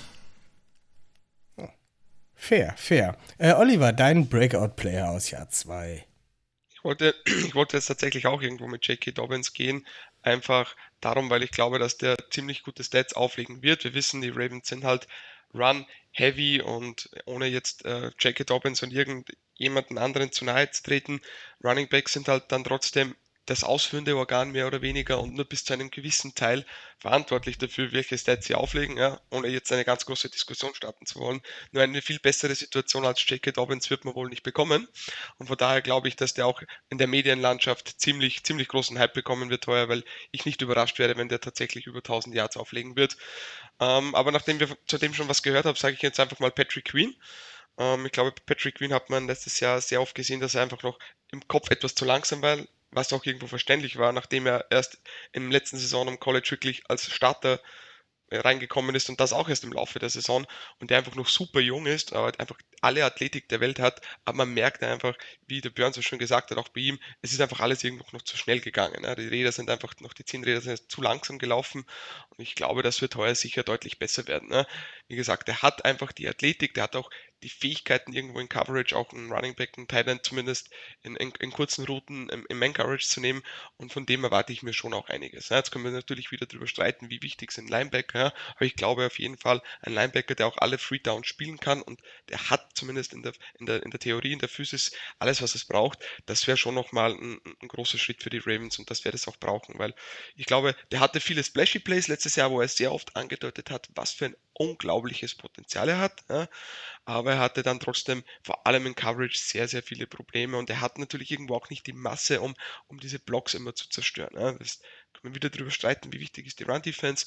Aber ich glaube, wenn er vor allem in Coverage besser wird, dann wird auch sein PFF-Grade etwas besser sein als die hundigen 29, irgendwas, was das letztes Jahr war. Ohne jetzt das für bare Münze zu halten. Ja. Aber ich glaube trotzdem ein ganz guter Indikator dafür, dass er einfach die Splash Plays irgendwo hatte, aber die Konstanz fehlt. Und ich glaube, wenn die Konstanz vorher reinkommt, wird Patrick Queen ja ein guter und wichtiger Bestandteil der Ravens Defense werden. Ja, wir haben da, ich habe da mit Benno auch schon mal drüber gesprochen. Ich habe so ein bisschen das Gefühl, dass äh, das Linebacker-Core so momentan, stand jetzt auf dem Papier, mit als, als schwächstes daherkommt. Also als schwächstes ähm, ja, Teampart äh, in unserem Roster. Wie siehst du das, Oliver? Sehe ich vermutlich ähnlich. Also man verlässt sich einfach darauf, eben, dass Patrick Queen dieses Jahr diesen großen Schritt nach vorne macht, dass auch ein Malik Harrison gute Snaps spielen. Wichtig, wir haben ja darüber gesprochen, dass LJ Ford wieder da ist, aber auf dem Papier ist das sicher das dünn besetzteste und vor allem eine Position mit relativ wenig Erfahrung. Ja. Da ich aber der Meinung bin, und bitte lyncht mich nicht dafür, dass Linebacker vermutlich die Position ist, also Inside Linebacker, Offball Linebacker, die am, am ehesten unwichtig ist in der Defense, glaube ich, dass das der richtige Antwort Ja, ich weiß, ich weiß, das ist nicht so, ja. Ich weiß, das ist jetzt nicht so, aber ich glaube, den Ansatz, den die Ravens da wählen, ist dann ganz gut. Man kann wieder drüber streiten. Sie haben einen First-Round-Pick in Patrick Queen eingesetzt. Aber wie gesagt, man verlässt sich sicher darauf, dass diese Second-Year-Guys einen Sprung nach vorne machen. Kann nach hinten losgehen, aber ich glaube, die Ravens bauen ihre Defense einfach über dieses diverse Scheme auf, über die Pressure, Pack, Pressure Packages und vor allem über eine sehr, sehr, sehr gute Secondary. Und ich glaube, das ist der Way to go in der modernen NFL. Von daher gebe ich dir recht, auf dem Papier ist das sicher die am dünnsten besetzte Positionsgruppe, aber ich glaube, die Ravens können das ganz gut ausmerzen. Ich muss da ganz ehrlich sagen, ich äh, nehme das jetzt äh, persönlich, diese Aussage. Ich nehme das äußerst nicht. persönlich. Doch, doch, doch, doch, doch. Linebacker ist die wichtigste Position in der Defense. Es gibt nichts Wichtigeres. Außer Cornerbacks und Edge Rushers und eventuell Safeties. Und vergiss nicht Defense Tackles, die halten den Run zuerst. Ja, genau. da lassen wir die Diskussion, wir wollen ja nicht streiten hier. Den Streit hast du schon hervorgeschworen. Ach, verdammt. Apropos Streit, ich habe heute gesehen, dass in einem Joint Practice von den Cowboys und den Rams sich tatsächlich ein Offensliner gedacht hat, ich lege mich mit Aaron Donald an und prüge mich mit dem. Da habe ich schon zum Malte gesagt, also wenn es einen oh. Menschen auf dieser Welt gibt, mit dem ich mich am wenigsten prügeln würde, wäre es Aaron Donald. weißt du, so, wie es ausgegangen ist? Ja, also der Defense, äh, der Offense Liner lag dann mit dem Rücken auf dem Boden und dann war es ein großer Haufen. Also mehr hat man nicht gesehen ja. in dem Video.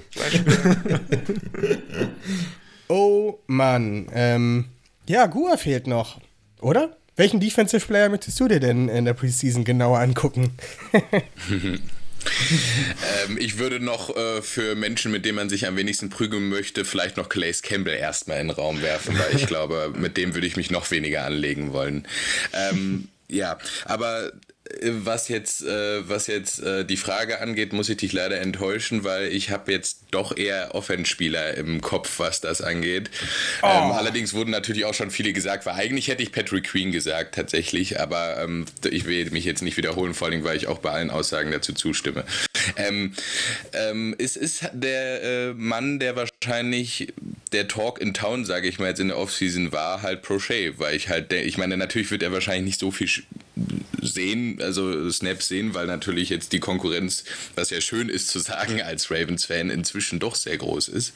Aber ähm, ja, also also wenn er Snaps kriegt, kann ich mir vorstellen, dass er in vielleicht so äh, Third Down Geschichten vielleicht wirklich einige Crucial Catch dieses Jahr macht vielleicht für uns mit seinen Saugnäpfen als Händen.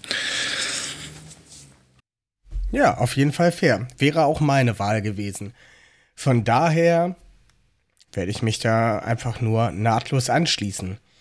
Ähm, ja, und jetzt äh, eine ganz wichtige Frage, die ich eigentlich äh, direkt an, an, an unseren äh, Passing Game Spezialisten weitergeben werde. Ähm, was ist der Key, um unser Passing Game nach vorne zu bringen, Oliver? Das ist natürlich eine, eine, eine fiese Frage. Also, ich glaube, das, um mich zu wiederholen, ganz, ganz Das ist die Rache für den Linebacker. Ja, das, weißt du? Ich um, habe die Frage extra jetzt schwammig gestellt. ja, genau, und darum bekommst du auch eine schwammige Antwort. Das Wichtigste, oder ein ganz großer Bestandteil davon wird sein, dass die O-Line wieder ja, funktionstüchtig ist, mehr oder weniger, dass wir einen Center haben, der auch snappen kann, ja, das wäre auch ganz wichtig das wird auf jeden Fall das Passing Game wieder etwas ankurbeln. Ja? Wenn Ronnie Stanley wieder da ist, ja? wenn Villanueva hoffentlich auch einen guten Eindruck hinterlässt und die Interior O-Line auch standhält, dann wird Lamar mehr Zeit bekommen. Ja? Und wichtig und klar, die Receiver müssen sich freilaufen, das, die, die, die Passing Concepts könnten noch vielfältiger, kreativer werden. Da hoffe ich auch sehr viel auf Keith Williams und, und, und Team Martin, dass die mit den Wide Receivers einerseits arbeiten, aber auch irgendwo die Konzepte mit einfließen oder mit einfließen können. Aber das Passing Game wird mit Lamar Jackson stehen und fallen. Und ich glaube, jeder weiß, was für ein großer Fan ich auch von Lamar als Typ und Spieler bin aber am Ende des Tages muss er dennoch noch einen kleinen Schritt nach vorne machen, vor allem was, was Würfe nach Outside angeht. Ja.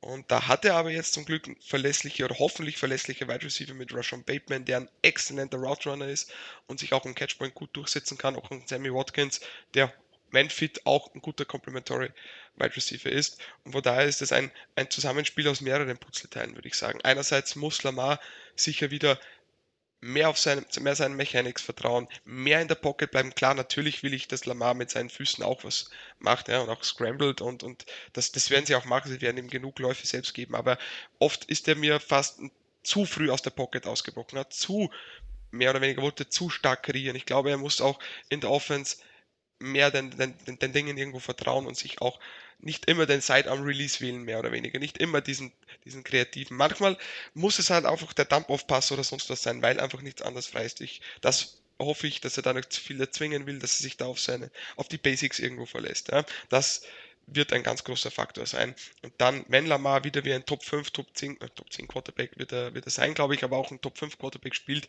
dann können die Ravens auch einen Super Bowl gewinnen. Und das ist meiner Meinung nach der größte Dominostein. Klar, die anderen Faktoren spielen da irgendwo auch mit ein. Ja, das ist, wie gesagt, das greift alles ineinander. Aber die Saison der Ravens wird mit Lamar Jackson stehen und fallen, genauso wie bei 99% der anderen Mannschaften die Saison mit dem Quarterback steht und fällt. Und ohne jetzt hier mich zu positionieren oder sonst was, da wäre ich auch begeistert, wenn er sich einfach mal impfen lässt, weil ich keinen Bock drauf habe, dass er alle drei Wochen zehn Tage aussetzen muss, weil er mit irgendwen in Kontakt gekommen ist. Also da hoffe ich, dass er die Vernunft irgendwann einmal durchschlägt bei ihm. Ja, der Gouverneur hat ja schon zugesichert, äh, dass er die Impfung bekommt. Die Frage ist halt nur, will er das überhaupt selber? Aber wir wollen nicht anfangen, wieder über das Impfen zu sprechen. Ähm, das war ja schon, das war ja schon kein, kein, kein einzelner Schlüssel, das war ja schon ein richtiger Schlüsselbund, den du gerade geliefert hast. ähm, ja. Deswegen, ich glaube, ich würde jetzt gerne lieber. Für dich war das jetzt äh, speziell fürs Passing Game, aber ich frage jetzt nochmal generell in die Runde, jetzt direkt mit Benno als nächsten. Ja, was ist der Key um unsere Mannschaft dieses Jahr nach vorne zu bringen? Also was macht uns, äh, was bringt uns dieses Jahr den Super Bowl? Welche, welcher Mannschaftsteil? ja, ich weiß, das ist eine schwierige Frage. Bringt uns, bringt uns den Super Bowl. Ja, also was ist sozusagen, was ist der Schlüssel dazu, also. uns halt für, äh, ja, zum Super Bowl zu bringen? Ich denke, dass also das ist wirklich schwierig zu sagen, weil es hängt ja wieder mit mehreren Mannschaftsteilen zusammen. Der Schlüssel, der Schlüssel aus meiner Sicht ist schon das Passspiel, weil die Defense wird so solide, wird weiter solide sein. Das wird weiter eine, eine Top 5 Defense in der Liga sein, aus meiner Sicht, weil sie sich nirgendwo verschlechtert hat, sondern einfach nur vielseitiger geworden ist. Ähm, und deswegen ist der Schlüssel, der uns in, zum Super Bowl bringt, ist für mich das Passspiel. Und da gehört einfach die Offense Line dazu, die konstant ist im Passblocking und wie Olli schon gesagt hat, äh, und halt äh, die qualitative Aufwertung auf Receiver, dass Lama einfach schneller Fenster findet zum, zum Anspielen, weil einfach die Qualität der Receiver höher ist und sie, sie, sie besser Separation schaffen auf, auf Routen, dass er dort besser hinwerfen kann. Ähm, weil natürlich muss Lamar noch einen Schritt machen als Pässer, auf jeden Fall, gerade outside der Numbers, da brauchen wir nicht drüber reden, das ist äh, offensichtlich. Aber man muss auch sagen, er kann diese Bälle werfen, das hat er auch gezeigt, aber er hat halt nicht oft Spieler, die schnell genug frei sind, äh, beziehungsweise manchmal auch ihre Routen richtig laufen, dass er den Ball schnell los wird, woraus dann auch viele Scrambling, äh, Scrambles bei ihm entstehen. Und deswegen muss ich einfach äh, overall sagen, das Passspiel, und da gehört das Passblocking der O-Line, die Qualität der Receiver äh, und die Fangsicherheit und natürlich auch ein Stück weit Lamars Entwicklung als, äh, als Passer dazu. Auf jeden Fall. Ähm, ja, Björn, was sind deine äh, Gedanken? Was, was bringt uns den Super Bowl? Ist es die Defense? Ist es die D-Line, die dieses Jahr absolut dominieren wird? Oder ist es ähm, ja doch das unglaubliche Safety-Gespann, das jeden Ball, der über 20 Yards fliegt, direkt in die Arme von Deshaun kommt? da hoffen wir es mal. Ähm, ich schließe mich so ein bisschen Benno an. Ich glaube, dass unsere Defense wieder ähm, mindestens Top 5 Niveau erreichen wird. Da habe ich echt wenig, wenig Sorge. Ähm, ich glaube tatsächlich eher, das geht vom Mindset aus. Und zwar Mindset in Sachen, ähm, das fängt bei Greg Roman an, meiner Meinung nach. Und ähm, ich weiß, glaube ich, ich weiß nicht mehr genau, wer es vorhin meinte, aber auch der äh, wird sicherlich auf dem Prüfstein stehen. Denn es hieß ja immer, er hat nicht die richtigen Waffen. Und jetzt hat er sie aber. Ich finde, bin schon der Meinung, dass De Costa und Co. jetzt tatsächlich auch mal wirklich investiert haben, gerade in die Passing Offense. Und ähm, für mich ist es immer ein bisschen schwierig. Ähm, ist es jetzt wirklich, liegt es daran, sind die Receiver nicht frei? Oder liegt es daran, dass wir quasi die, naja, ich sag jetzt mal, ähm, die falschen Plays dann am Ende spielen? Oder ist es das Shroud-Design? Dann liest man, okay, eigentlich haben die Ravens in ihrem Route Tree alle Sachen drin, die es so braucht. Dann weiß ich nicht, woran es liegt, ob man sich vielleicht einfach mal mehr trauen muss. Oder ähm, ich glaube, wir wissen ja nun schon genau, Lamar hat bisher bewiesen, dass er zwei Go-To-Guys hat. Das ist nämlich einmal Andrews und Hollywood. Äh, ich hoffe tatsächlich, dass das Playbook in Sachen Passing ein bisschen mehr eröffnet wird. Und ich meine, wir müssen ja jetzt nicht von, vom letzten Platz bis zum ersten kommen. Es reicht ja, wenn wir unser gutes Running Game so fortsetzen und sagen wir mal, ähm, unser Passing Game dahingehend verbessern können, dass wir ja in der Mitte, im Mittelfeld liegen am Ende, ja. Also das muss ein bisschen mehr, die Waage muss sich ein bisschen mehr halten, meiner Meinung nach. Es kann nicht sein, dass wir Beste sind im Run und Schlechteste aber im Pass. Und ähm, ich meine, wir treffen halt irgendwann in der Saison auf Teams, die halt genau wissen, wie sie uns dann kriegen können. Ähm, deswegen bin ich auch der Meinung, dass Greg Roman tatsächlich, so wie er das ja wohl selber gesagt hat, sein Playbook öffnen sollte und wir hoffentlich mehr ja, mehr und bessere Passing Plays sagen. Wobei ich auch sagen muss, nochmal, äh, ich glaube, Sammy Watkins hat ja gleich am Anfang gesagt, als er kam, naja, er hat es irgendwie äh, sich Spiele angeguckt und die Receiver der Ravens waren nicht offen, seiner Meinung nach. Ähm, deswegen hoffe ich mir auch von ihm, dass er den Leuten halt einfach dann noch mal zeigt, wie man sich wirklich, wie man wirklich offen ist und damit Lamar dann halt auch einfach die Leute treffen kann. Klingt spannend. Ich, ich, ich steige da gleich mal mit ein. Ich denke nämlich auch, äh, das ist ein wirklich ähm, ein Zusammenspiel aus den Receivern, aber halt auch tatsächlich, was das Coaching anbetrifft. Dass der, der Schlüssel halt die Offense so weit, ich meine, sie ist unberechenbar mit Lamar, aber es ist halt, wir wissen, die Weapon of Choice bei den Ravens ist, ist der Run. Und das, ähm, es, muss von den Coaches mehr kommen, es muss mehr vom Play Call kommen, dass, dass wir da, ähm, ja, in dem Sinne noch unberechenbarer sind, dass halt ähm, das Passing Game mehr zu beachten ist als äh, die Scrambles von Lamar. Und ähm, wenn wir das schaffen, dass wir noch neben Andrews und Hollywood noch mindestens einen Wide Receiver haben, der ja Aufmerksamkeit auf sich zieht. Ich meine, ein Miles Boykin, ihr wisst alle, wie, wie ich zu Miles Boykin stehe. Ne? Wenn der auf dem Feld ist, weiß man halt, okay, dem stellt den Cornerback dazu. Entweder blockt er den Corner oder er läuft die falsche Route. Jetzt mal salopp gesagt. Ähm, ja, ja.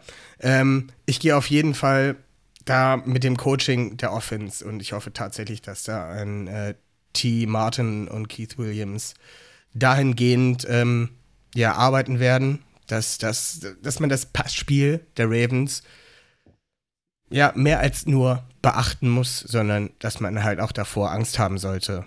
Ähm, ja, Gur, was ist dein, deine Meinung dazu? Was, was bringt uns den Super Bowl dieses Jahr?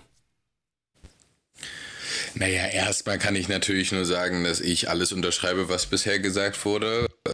Ähm, Allerdings muss ich sagen, was Le Mans angeht, ich liebe den Jungen so sehr, dass ich befangen bin, wenn es um ihn geht. Deswegen werde ich mich in der Aussage verweigern, weil ich werde mich zu Le Mans nicht äußern, weil ich ihn so sehr mag, dass ich glaube ich auch, was mir von einem meiner besten Freunde, der, äh, also der ist kein Ravens-Fan und von ihm wird mir sehr oft vorgeworfen, dass ich immer die rosarote Brille auf habe, was ihn angeht. Und ich denke mal, er hat wahrscheinlich auch recht. Deswegen, wie gesagt, sage ich dazu nichts. Ähm, um, um darauf einzugehen, was die anderen gesagt haben, ich glaube, dass die O-Line sehr wichtig sein wird. Und vor allen Dingen, um es vielleicht ein bisschen spezifischer noch zu machen, für mich ist äh, Lamars Bodyguard Numero Uno und dass er wieder da ist, halt sehr gut. Und ich glaube, das wird, wenn er die Saison durchspielen kann und zu alter Stärke zurückfindet, äh, wird Ronnie Stanley glaube ich, einer der wichtigsten Punkte sein, dass Lemar einfach sich nicht umdrehen muss und ganz genau weiß, ich habe da diesen riesen Dude hinter mir, der alles platt macht, was mir vielleicht gefährlich werden könnte. Und wenn es auf der rechten Seite eng wird, eng wird, kann ich mich einfach umdrehen und loslaufen und vor mir ist der Typ. Also ich glaube, das ist für mich, wer der, um es auf einen Menschen vielleicht klar fertig zu machen, der wichtigste Punkt. Fair, fair. Und ich glaube, es haben jetzt alle was dazu gesagt, oder habe ich jemanden vergessen? Nö. Nein, habe ich nicht. Mal wieder den Überblick behalten. Ja.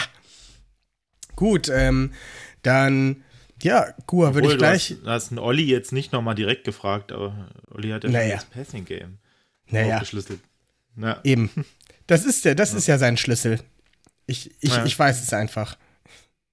ähm, ja, Gua, da du gerade schon dran warst, ähm, bei so einem Stammtisch gehört es ja auch immer wieder dazu, mal ein bisschen über den Tellerrand weit hinaus zu blicken, quasi auf, ähm, ja, in die Küche.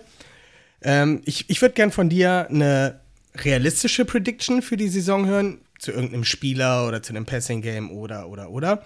Und dann hätte ich gern noch eine Bold Prediction von dir dazu. Dies, das würde mich brennend interessieren. Okay, also jetzt erstmal eine realistische Prediction und dann eine unrealistische sozusagen. Ja, eine bolde halt, ne? Ja. Okay. Eine realistische wäre, dass ähm, Marlon Humphrey dieses Jahr den Fruit Punch Rekord bricht. Den von, von, äh, den, den, äh, wie heißt er nochmal? Peanut, Peanut, Peanut. Genau, Peanut Charles Tillman. Tillman. Charles Tillman. Ja, aber ja. ich halte das tatsächlich nicht für unrealistisch jetzt, wo unsere Nö. Defense meiner Meinung nach noch gefährlicher geworden ist. Und, und ich glaube, Marlon äh, wird wirklich seinen Spaß haben diese Saison. Also vor allen Dingen, weil unsere Cornerbacks jetzt auch, Tavon ist zurück und so. Also ich glaube, jetzt wo er wieder outside ist, wird er wirklich seinen Spaß haben. Also der wird noch viel mehr als letztes Jahr rumschreiend und lachend übers Feld laufen. Weil er hat ja, ich liebe ihn, aber er hat ja ein bisschen eine Macke, der Typ, wenn man ihn ein bisschen verfolgt auf Social Media. Aber halt positiv alles natürlich. Und ähm, mein, ähm, meine Bold Prediction ist, ähm, dass Lamar wieder MVP wird. Hm. Fair, fair. Ähm, ja, Björn, du bist dran.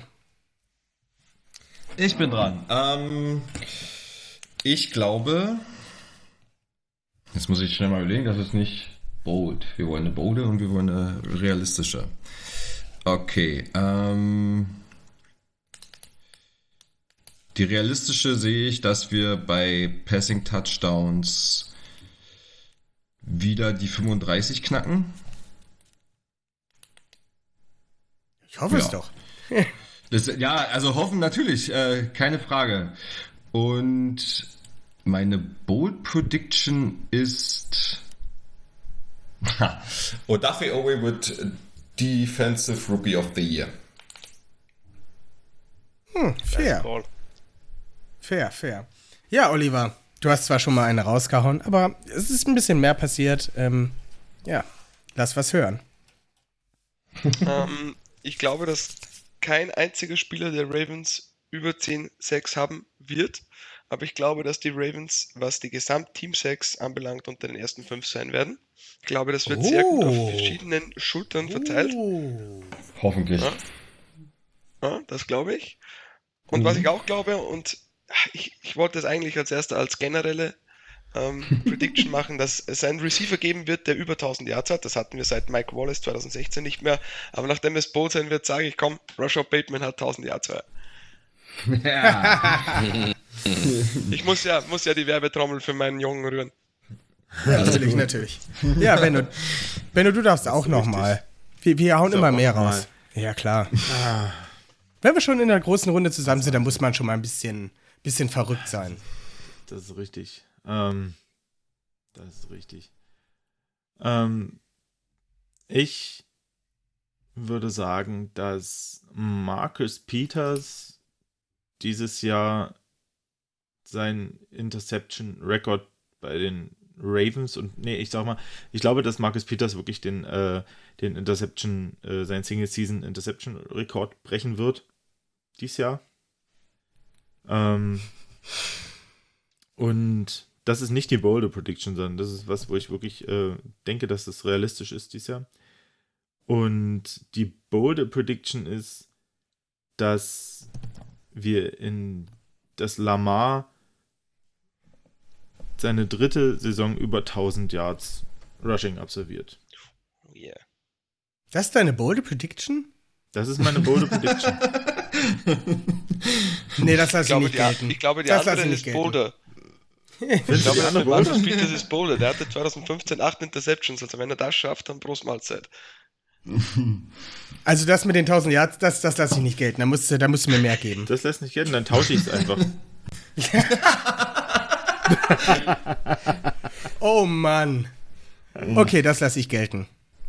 Dann tausche ich es einfach. Dann sage ich, Lamar wird auf jeden Fall wieder 1000 Yards äh, äh, reisen, Rushing. Und ähm, Marcus Peters äh, wird sein Single-Season Interception Record äh, brechen. Mit wie viel äh, Interceptions? Elf. Wow. ja, das lasse ich auf jeden Fall als. als Ich hoffe, das äh, wird alles aufgeschrieben. Schreib Malte, mal. Malte schreibt das, glaube ich. Ja, ja, ich schreibe das auf. ja. Ähm, gut. Dann hau ich äh, nochmal meine Predictions raus. Ähm. Ah, fangen wir mal mit einer Defense Prediction an. Ähm, ja, ich sag, äh, ach nee, das hatte ich schon. Die hatte ich schon.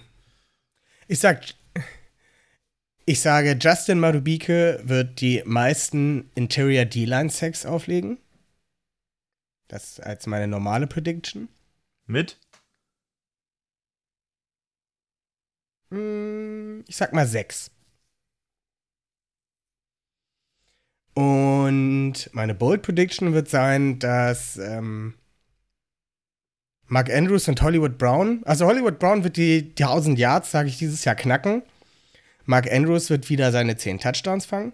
Und als dritter Receiver wird nicht Rashad Bateman äh, dastehen, sondern James Prochet wird ähm, die zweitmeisten Bälle fangen und die drittmeisten Yards haben. Oh, das ist wirklich bold. Oh ja, oh ja. Es muss ja auch Spaß machen. Also wenn das am Ende eintrifft, ne, dann, dann äh, Dann bist du der King, ist klar. King of Bist du der King, ja. ja, wollte ich sagen, das, das klingt schon wieder nach einer Jersey-Wette, aber ich habe ja schon ein Pro-Shade-Jersey. Also von du hast daher, ja schon eingerahmt. Naja. genau. Gut, dann würde ich sagen, haben wir eigentlich wieder mal eine schöne Runde zusammengekriegt. Ähm, Benno, möchtest du noch was, äh, nee, nee, Benno kommt zum Schluss. Björn, möchtest du noch abschließend was zu unserer Folge sagen? Ähm, es hat mir eine Menge Spaß gemacht. Ich hoffe, wir kommen in so einer oder ähnlicher Konstellation nochmal zusammen. Ähm, Freue mich, ähm, dass nochmal, danke, dass ich die Möglichkeit hatte hier. Äh, ja, und ansonsten wünsche ich euch allen noch einen schönen Sonntag dann und let's go Ravens. Wunderbar. Gua, möchtest du noch was sagen? Naja, ich meine, besser kann man es ja eigentlich nicht ausdrücken. Ich unterschreibe und sage, das, was er gesagt hat. Oliver? Ja, also danke, dass ich wieder dabei sein habe dürfen. Und mir wäre es ganz wichtig, dass diese Predictions alle niedergeschrieben werden und dass wir genau in dieser Runde dann nach der Saison anschauen, wer denn am weitesten daneben gelegen ist. Nachdem Markus Peters drei Interceptions hatte und James Prochet sechs Pässe gefangen hat. Oder irgend so, so. Ja, Rush Bateman 400 Yards oder so. Dann können wir uns alle auslachen. Aber mit einem Super Bowl Ring. Das, das wäre das wär, das wär die Vorstellung, oder Jungs? So wollen wir es haben. Ja, super. Das klingt super. Das wär's mir wert. Ähm, ja, Benno, du hast wie Ja. äh, immer das vorletzte Wort. Ja, äh, ich hoffe, ihr hattet wieder Spaß mit äh, unserer neuen Stammtischfolge. Ähm, es ist doch immer wieder schön, ähm, mit Leuten ins Gespräch zu kommen, mal ein bisschen andere Eindrücke, ein bisschen andere Meinung vielleicht auch zu hören, auch mal neue Leute kennenzulernen, die Ravens-Fans sind. Das macht uns unglaublich Spaß und ähm, das wird bestimmt auch nicht das letzte Mal gewesen sein, äh, wie ihr uns kennt. Ähm, vielen Dank, Björn, vielen Dank, Gua, vielen Dank, Oliver. Es war wieder sehr, sehr schön. Und ansonsten äh, folgt uns bei Instagram, bei Facebook, bei Twitter. Hört unsere Folgen, teilt unsere Folgen, gebt uns Feedback. Ähm, ja, auch zu Jingles, Felix. du darfst auch gern zu den Jingles Feedback geben. Ähm, ja, und schaltet nächste, nächste Woche einfach wieder ein, wenn es heißt äh, Talk Like a Raven. Tschüssing! Benno hat sich zwar nicht bei mir bedankt, aber ich bedanke mich auch recht herzlich bei unseren Gästen und bei dir, Benno, dass du das immer noch mit mir machst, jetzt schon seit 30 Folgen. Sehr schön. Eigentlich schon seit 31 Folgen, aber die erste Folge konnten wir ja nicht releasen. Aufgrund von Unfähigkeiten. Ähm, ja, ich bedanke mich und äh, kann eigentlich nur noch sagen, ich wünsche euch ein schönes erstes Preseason-Spiel. Tschüss.